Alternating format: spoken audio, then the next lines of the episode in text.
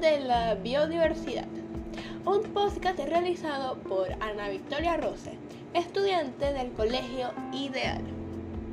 En el capítulo de hoy hablaré sobre un tema muy interesante que me llama mucho la atención, ya que esta nos muestra la variedad de la vida. ¿Alguna vez te has preguntado qué es la biodiversidad? ¿Cómo se mide la biodiversidad?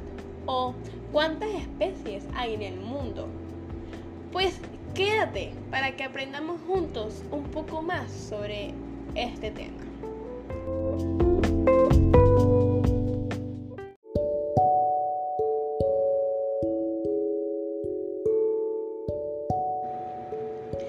Abarca a todas las plantas, animales, hongos y microorganismos que viven en el planeta.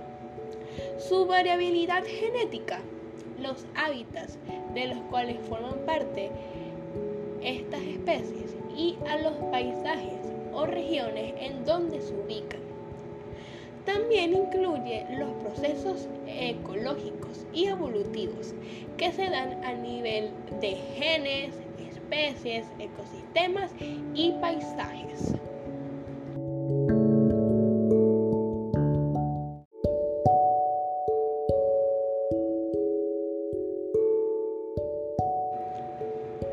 La cumbre de la Tierra celebrada por Naciones Unidas en Río de Janeiro, Brasil, en 1992, reconoció la necesidad mundial de conciliar la preservación futura de la biodiversidad con el progreso humano según criterios de sustentabilidad promulgados en el Convenio Internacional sobre la Diversidad Biológica, que fue aprobado en Nairobi el 22 de mayo de 1992. Fecha posterior declarada por la Asamblea General de la ONU como Día Internacional de la Biodiversidad. Y cuéntame, ¿ya sabías sobre este dato interesante?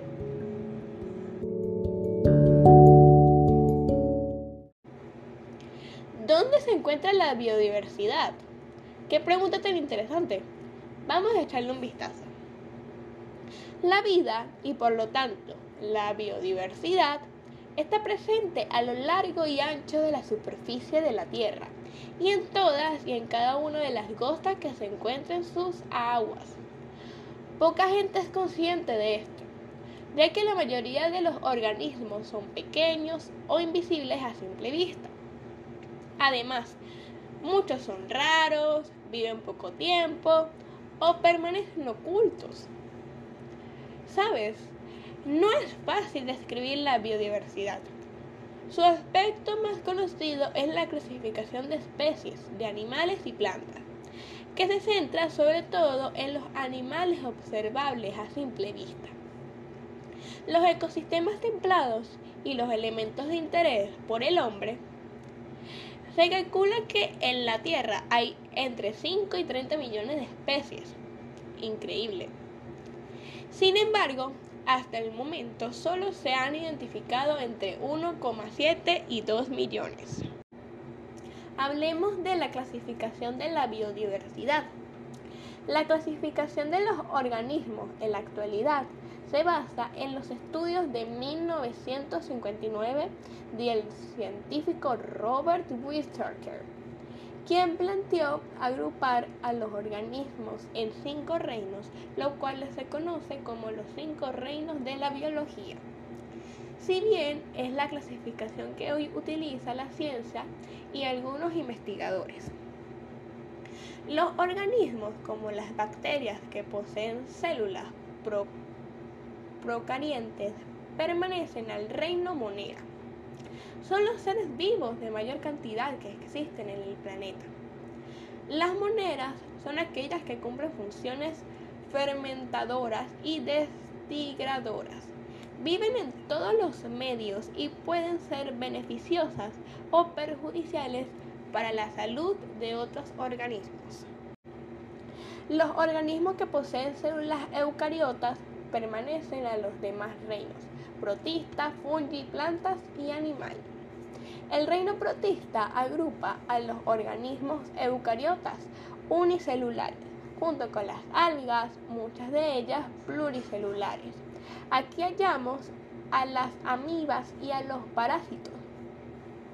El reino fungi, o también conocido como los hongos, pertenecen a los organismos heterótrofos que dirigen a los alimentos en el exterior de su cuerpo y luego absorben esos nutrientes. Son pluricelulares. El reino de plantas se agruparon a los organismos fotoautótrofos, aquellos que se nutren mediante el proceso de fotosíntesis. En el reino animal, ya para terminar, son pluricelulares. Pueden desplazarse, poseen órganos, tejidos, sistema nervioso. Predomina la reproducción sexual.